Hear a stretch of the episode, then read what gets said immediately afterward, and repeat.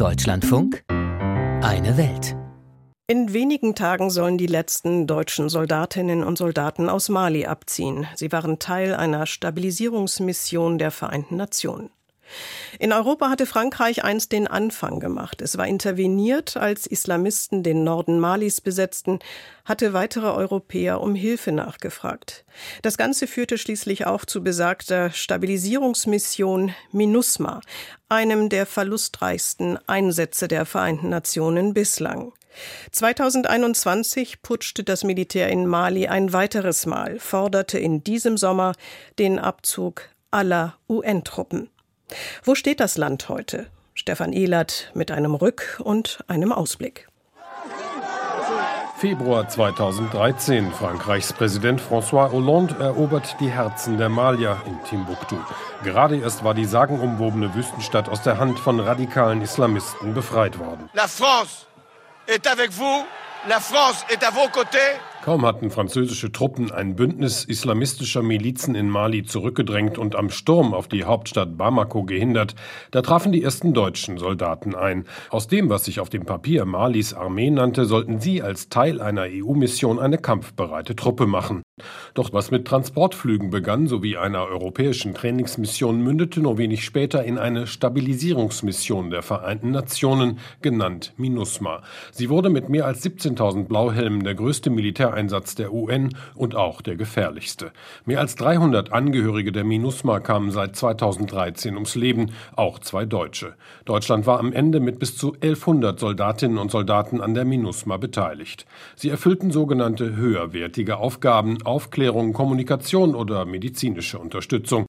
Doch nach zwei Militärputschen glaubt die Junta in Bamako mit Militärhilfe aus Moskau und mit russischen Söldnern radikale Islamisten, Separatisten und kriminelle Banden im Land in Schach halten zu können. Die EU zog deshalb ihre Ausbildungsmission ab.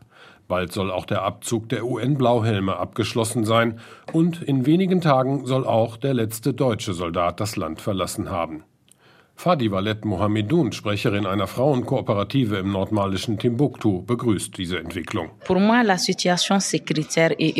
Aus meiner Sicht haben sich die Sicherheitslage und die Wirtschaft verbessert, seitdem die MINUSMA, die Franzosen und die Deutschen abgezogen sind. Ihre Stellungnahme liest sie vom Papier ab, aber Mohameduns Meinung deckt sich mit der vieler Malier im lange Zeit umkämpften Timbuktu, etwa mit der des Stoffhändlers Sis Mahaman. Seit die Russen da sind, sehen wir endlich auch mal Ergebnisse.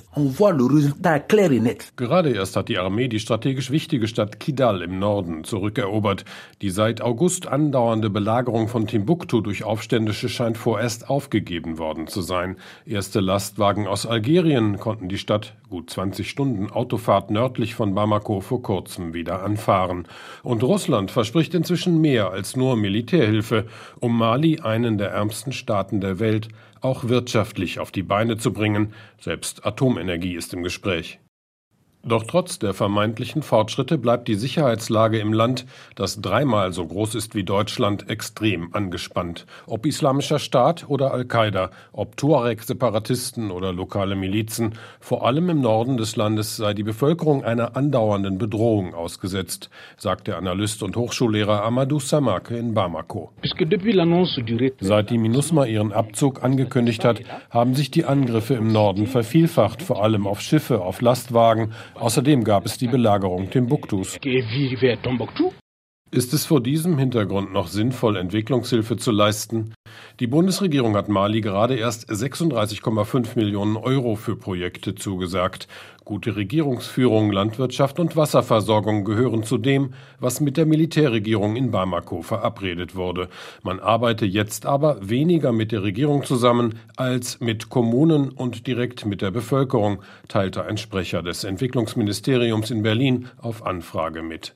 Ulf Lessing, der Sahelbeauftragte der Konrad-Adenauer Stiftung, der sich in der Region sehr gut auskennt, hält das für wenig realistisch. Das Vakuum dass die Truppenabzüge hinterlassen wird, gefüllt von zum Teil der malischen Armee, aber auch äh, Rebellen und äh, Dschihadisten, Die malische Armee kann nicht Nordmali äh, wirklich kontrollieren. Die Unsicherheit ist viel zu groß für sinnvolle Projekte. Es wird immer mehr äh, humanitär gearbeitet, um irgendwie eine Krise zu lösen, aber kaum noch langfristig ein Landwirtschaftsprojekt oder so. Wie soll man das auch machen, wenn wenn andauernd äh, islamischer Staat Felder abbrennt. Der Regionaldirektor für West- und Zentralafrika der Deutschen Welthungerhilfe, Mahamadou Issoufou Wassmeier, sagt dagegen, die Folgen des Abzugs der UN-Mission und auch der deutschen Soldaten für die Entwicklungszusammenarbeit ließen sich noch nicht abschätzen. Wir wissen aktuell nicht, was die Auswirkungen dieses Abzugs auf unsere Arbeit sein werden. In der Vergangenheit und auch jetzt konnten wir in Mali arbeiten, aber wir als Welthungerhilfe können keine Verbindung herstellen zwischen dem Abzug der MINUSMA und einer Verschlechterung der Sicherheitslage. Man werde sich der Lage anpassen, sagt der Regionaldirektor.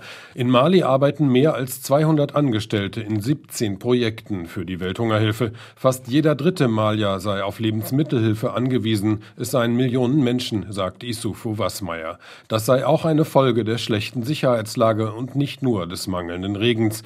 Wenn es gefährlich werde, könnten die Menschen ihre Felder nicht mehr bestellen.